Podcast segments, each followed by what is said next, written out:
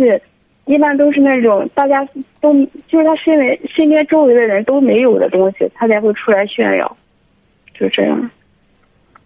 那经常说这个炫耀的人本身他就说白了，这个这个档次什么就不够啊？为什么还要去关注这种炫耀呢？是不是啊？你这个炫耀的人本来就就就就品味他就不高，那么这在关注炫耀的人，他品味得低到哪儿去啊？能怪人家炫吗？是不是啊？你当大家都不关注炫耀的时候。他不就没有人炫耀了吗？嗯，好不好？经常觉得原来的时候，就就一直在一直在担心，啊，其实就是担心，就那样的人一直不出现。现在我觉得听到你这一席话，嗯，我就想就自己做好自己身边的事儿，然后嗯就好了。把今天这些事儿都处理好了，没有没有没有，然后然后然后然后不好。然后多读书，阅读很重要。女孩子啊，她只有阅读，她才去思考。你比如说，你只有最近时间阅读一样东西，不要被一种所谓的文艺范儿。现在的文艺范儿啊，它是有一个，为什么它形成了它的一个俗文化，晓得吧？这个文艺范儿，首先看什么呢？看这帮人导演的玩意儿，是不是啊？无论这这所谓的谁导演，现在很多演员都在导演电影。你说这些电影呢，一个一个品位比一个品位的低。再加上，如果追求他们的人再去他们的所谓的文化生活，就是看这一帮文艺范儿的人玩的这个电影，呃，再在微信上再鼓捣这些东西，再传传这些东西的话，您说这些人他能不空虚吗？是不是啊？嗯。哎，他这个空虚就源自于这个。你包括为什么那个谁，这个苏有朋又又也跑到这个大陆来拍这些电影什么的，说明什么呢？就是这帮人，他本身这个品味决定了他们的档次，就是这么一帮人搞来搞来搞去，为什么呢？当然，人家这些人呢，他是有原因的。人家鼓捣这些东西，目的是什么？啊？嗯。人家鼓捣这些东西，所谓的忽悠一帮文艺范儿的人看他这些东西，是因为什么？他们赚钱。哎，对，对对对对对，你这就看得很明白。人家人家是赚钱，然后再怎么着炫耀他们的文艺范儿的生活，炫耀他们的奢侈的生活，晓得吧？嗯，哎，然后这帮穷光蛋看着他，哎呦，真文艺范儿啊！哎呦，那个戒指真是，我真想要到。我那男朋友给我买了，好了，我就妈一看我就是你的了，怎么着？哎，就成这个了，晓得吧？这应该就属于明星效应。其实我觉得，你看大家，你反倒是越是普通的人，越想炫耀自己的私生活；越是人家的明星，应该越想让自己的私生活更加保密吧？那谁说的？他们才不保密呢。他们是装模作样，实际上他们是保密着泄密。你说你怎么会认为他这什么？现在说白了，一这种所谓的明星档次多低了？你看你的问题就在这儿，这位小姑娘，你看你整个肯定的，你所你真是个文艺范儿的，你是典型的现在这个文艺范儿里边的人，你是他们说白了敛财的主体之一。就是有你这么一帮人才会，你看人家多么干什么？人家这些秘密，人家都没炫耀，还用他炫耀吗？他买通两个人给我在哪发发，在网站上发发之后，你想想，冯小刚为什么拍那部电影啊？拍那部叫叫私人定制什么玩意儿？不不是叫什么玩意儿？就是很简单，我想封杀一个明星，你所有言论我都不给你发了。那你不是玩酷吗？我都给你封杀，几天就没人知道你了。哎，所以说他实际上也是带有启蒙的效应。冯小刚也是让很多这种脑子进水的这种所谓的大家说的残粉，要擦亮眼睛，要有识别能力。冯小刚的电影相比之下，在这些电影导演里边算是有故事、有内容的，所以说他就很愤懑。你说弄来弄去的，这帮人和把我这东西和他们搅一块儿了，所以说他就得拍点东西启蒙这些残粉，然后呢擦亮眼睛之后也能够使点精品。所以说，您看，金山觉得我们很多朋友哈，今天听了这个小姑娘的叙述之后，您可不要小瞧人家这小姑娘，很多人还不如比她差着十万八千里。首先还没听金山夜话呢。他还在那围着这几个在那里折腾这个呢，还在那里当着他们的这个什么呃电影谁又出来了？我们去捧他什么玩意儿？现在有一些也是很有意思，觉得怎么着点赞捧他怎么着？你说都到这个份上了，这还叫这还叫作品吗？这还叫文学吗？哎，这个东西啊，得让为什么说这个诗与会者吟，酒和知己饮。你说弄一个东西，你包括金山的节目也是，金山说过，你要听过你就听，不要说些虚头巴脑的东西。你要爱听你就听，不爱听你就可以不听。你看现在吧，是有一些那个啥，就就看我的电影，我就怎么着的，哎呀，真是，哎呦，你就这，哎呦，整天亲就和一家人似的，这帮也拿当真了，上赶着，我们就这这什么什么这这，我们我们支持你，我们这不有病吗？说白了，什么病啊？脑子啊！脑子缺东西啊，是不是啊？嗯，金霞老师，我觉得你说话就是每次就是别人给你抛出一个问题来，你总能够一针见血，然后总是能够把问题能够到根底上能够给解决掉。就是现在说的对了，这就和大夫一样。现在还不能理解，然后等到自己越想，觉得你说的是越对的。没错，这就和大夫一样，给人家割那阑尾呢，把卵巢割去了。是不是有这大夫？你现在精神疾病也是这个问题，精神问题也是这样。你别像你这个小姑娘，起码你能识别出来。哎呦，金山老师这个识别问题一一一语中的。那么起码你知道给金山打电话，你知道，哎呦，这这说白了，阑尾指定能搁对地方。你现在有一些这种说白了脑子不行，他也搞不清楚。哎，给他割阑尾，那把胆囊割去了，你照样他还就这么着弄大着，你怎么办？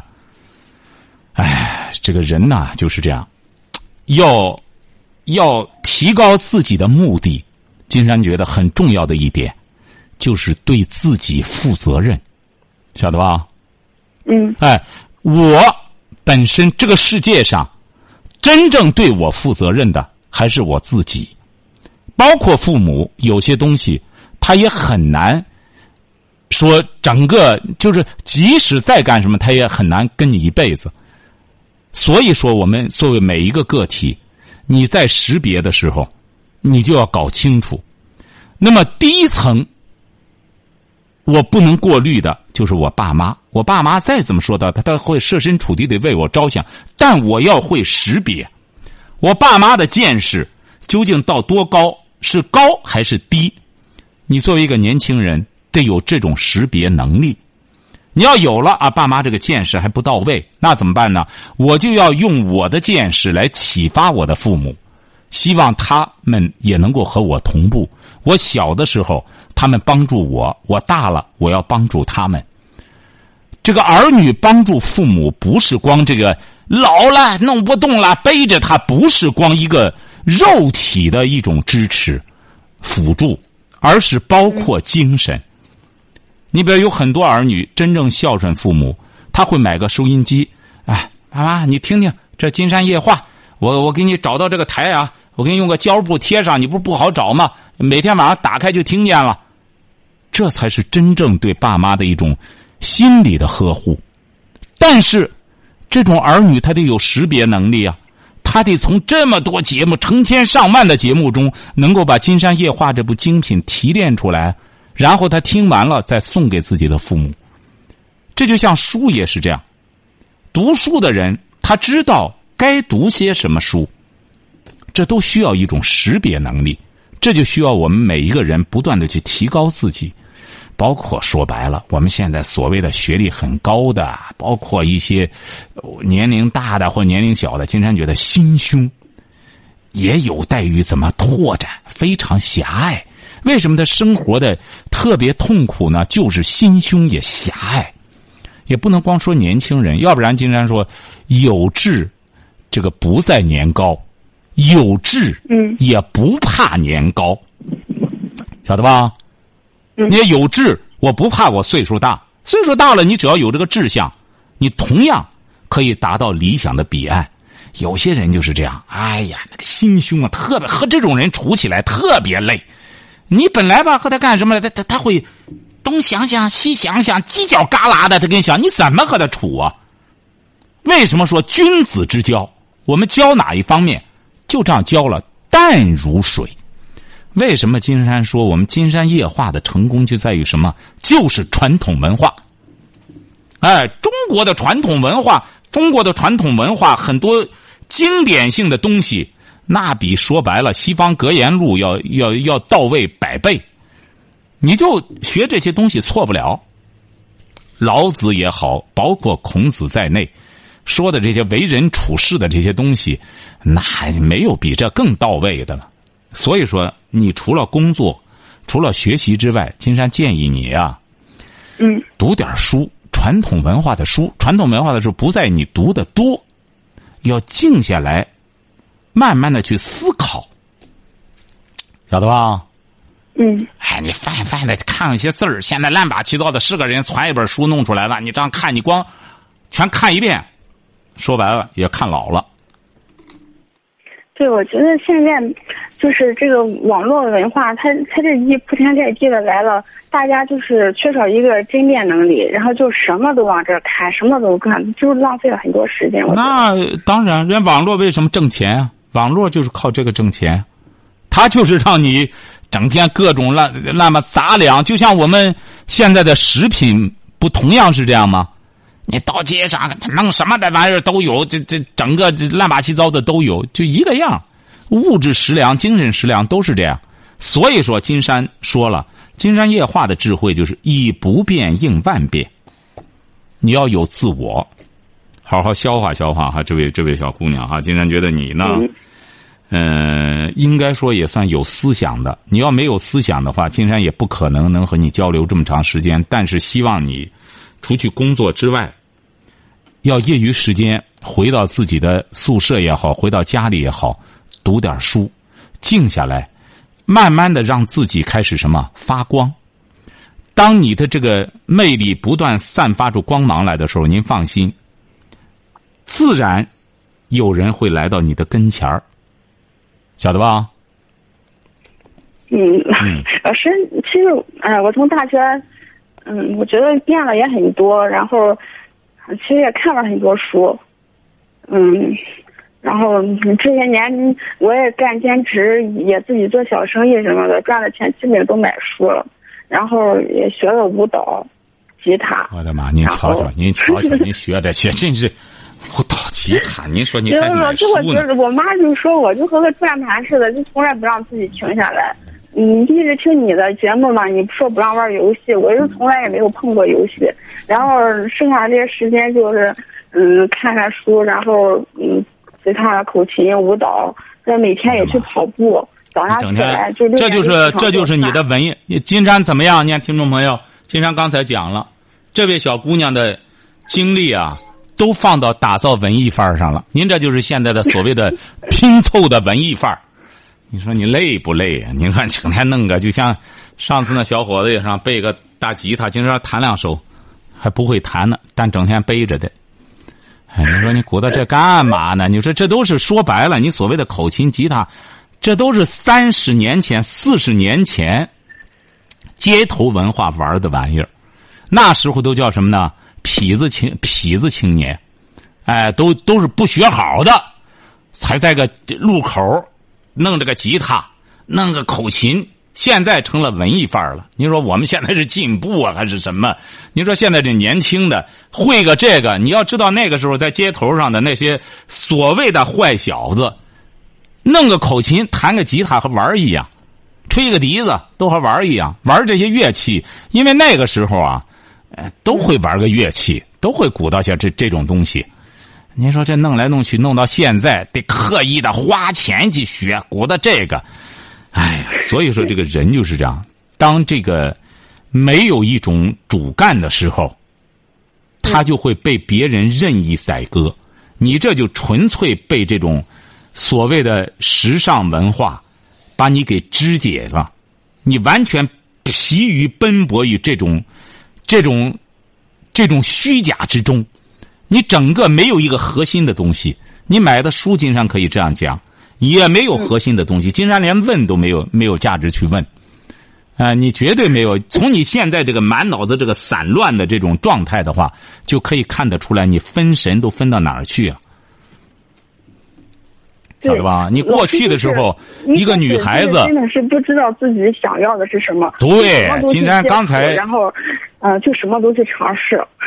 金山刚才 说，人家小伙子就是，人家是个富二代。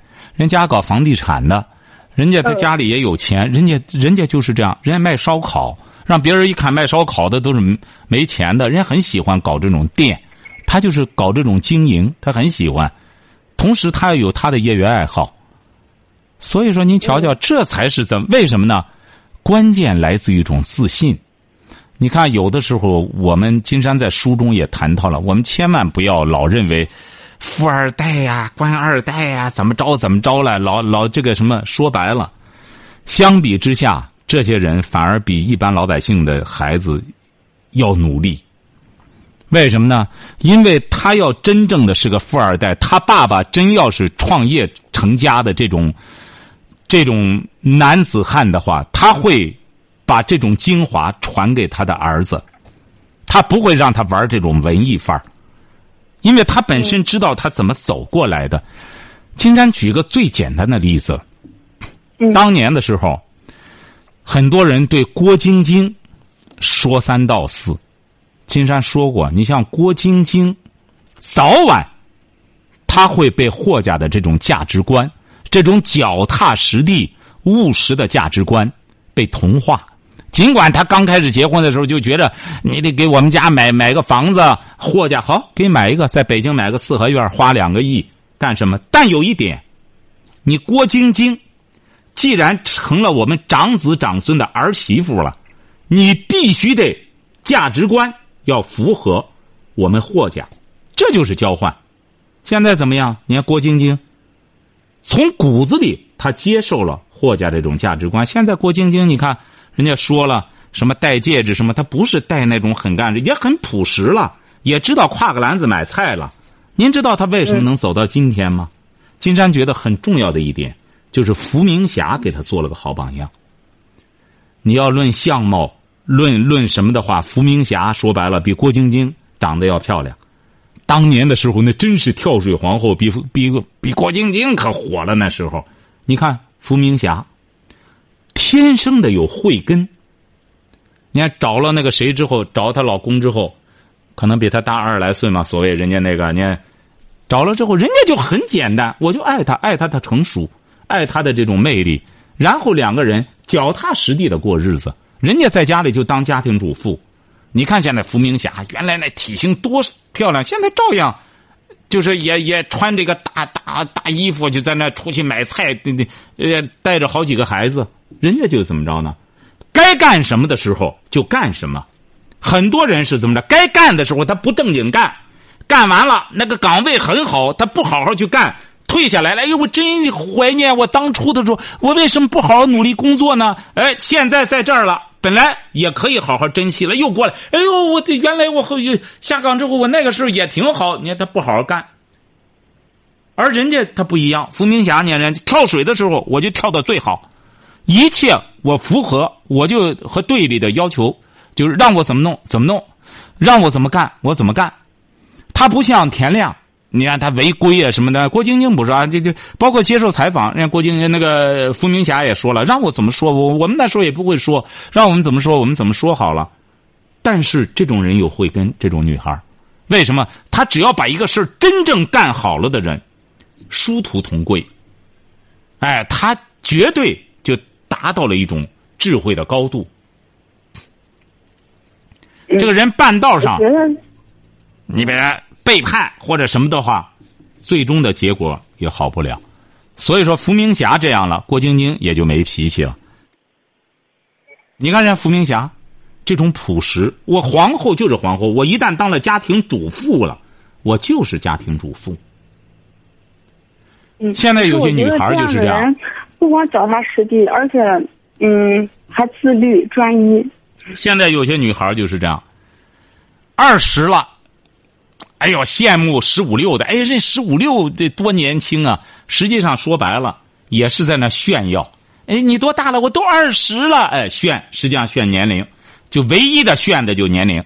到三十了，哎呦我都老了，你都才干什么？就开始弄些这个，无病呻吟，呻吟，这就叫无病呻吟。哎，整天在这在生理上，在这里。你没法和他对话，一对话全是肉上的事儿，哎，他没有思想上。你比如肉上的事儿吧，有的时候说起来之后，你说多大了，多小了，这一块肉啊，腚上那多了一块脂肪，什么玩意儿？你说整天扯这干嘛呢？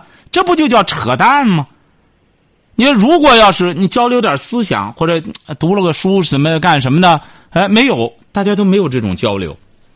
现在倒好，有了个文艺范儿了。你干什么了？我这早晨跑步，我得吃点什么，喝点什么。我在哪里？我弄了个花，什么？我我我我又得学琴了，我又去干什么去了？全这个，晓得吧？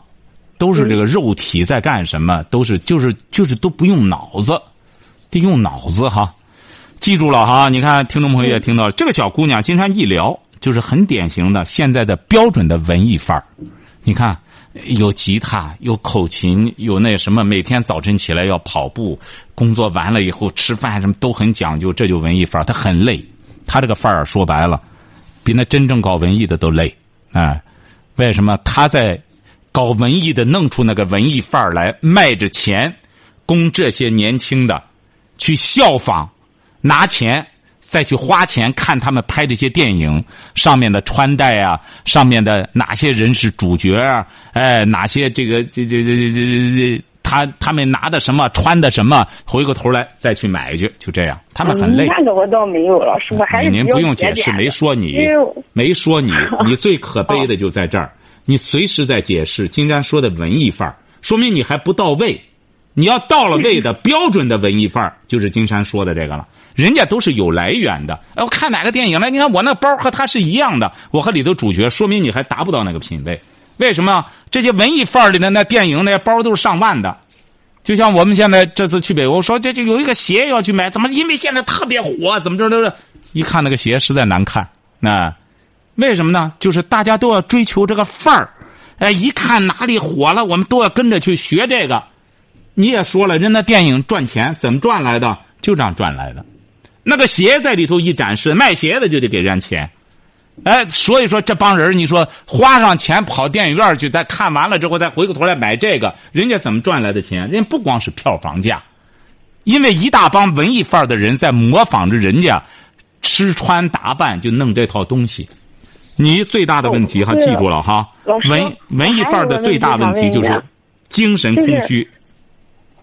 嗯，就是现在嘛，就是这个，我原来的时候就是上大学的时候，就是嗯，每年暑假寒假都会办辅导班但是现在呢，我发现，嗯，就原来的时候我那收费是很少的，就是基本上加成的我都不要他们钱。那个，但是现在呢，就是不是素质教育嘛，老师在学校里都不讲课，你知道吗？然后是不是都让大家都？您听金山的节目吗？您您不是？你听金山的节目吗？金山光关于素质教育评价多少了，还素质教育呢？多可笑！现在，现在所谓的素质教育多可笑！我们国家的教育不是素质教育吗？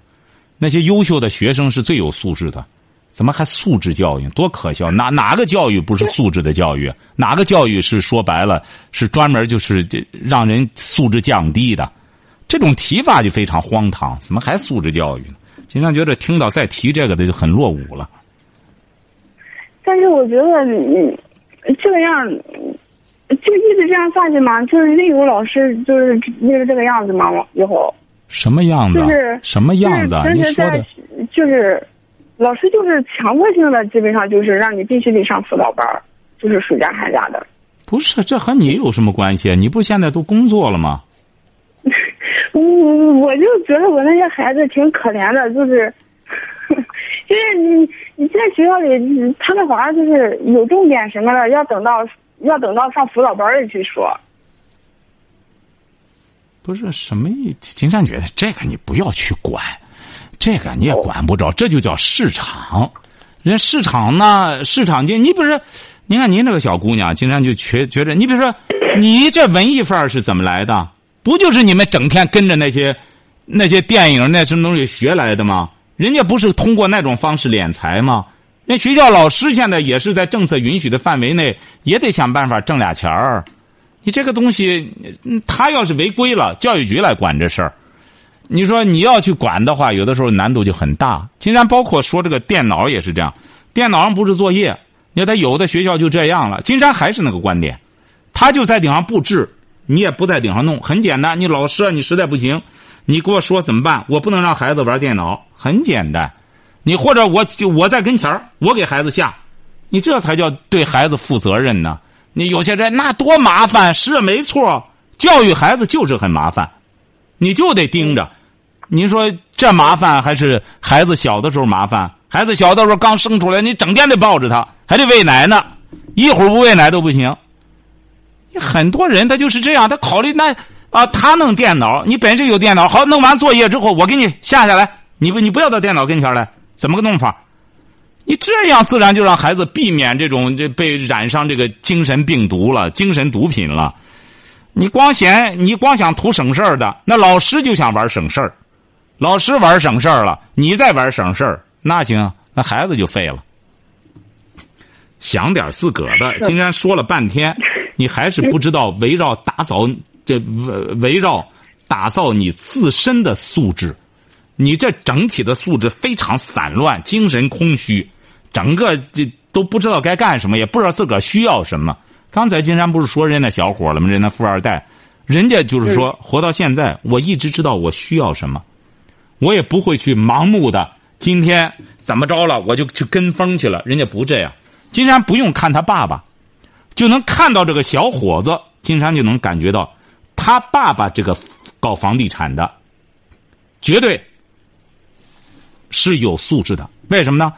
从他妈也能看得出，人他妈也不多言多语，人家这正经八百的，就是你所说的那种土豪的那种什么，人家这正经八百的富豪，晓得吧？你看，一看穿戴各个方面很朴实，平时在一块聊也更喜欢教育方面的事儿，也不大多说话，不多言不多语。儿子长得又高又帅，那人家也不不去怎么着。炫耀也不去干什么，你看，这就说这个人啊就是这样，他只有这样，你这个人他只有内心他丰富了，他才能自信。你这个人内心不丰富啊，他再怎么炫耀，越炫耀大家知道他非常空虚，他要不空虚，他就不会这样炫耀，晓得吧？哎，现在是个人都能判断出这种这种。表面的一种东西来了，所以说金山觉得你呀，我们越聊越表现出您的一种精神空虚和无所适从，也不知道自己该干什么。经常还是那些那句话，这个把吉他什么玩意儿，适当的就要是喜欢的话呢，就是业余时间弹弹，呃，别拿着它当做正经正经的，别别当成主业，自个儿啊平时啊还是得读点书。他真正的这个，你说。真正玩音乐也好，玩玩美术也好，呃，搞美术也好，但那是另外一门学问。那你真正要投入了之后，很痛苦。那个真要是这这个搞音乐的，你创作那很辛苦，也很痛苦，晓得吧？你看看这音乐家的故事就成了。这音乐家说白了，他沉浸在自己的这个世界里边，还一般人很少能理解他。他们更痛苦了，因为他们写出来音乐，很多人都是附庸风雅。也听不懂，哎，对，他这他们所谓的，所以说记住了哈，好好的去领悟一下金山给您说的这个哈。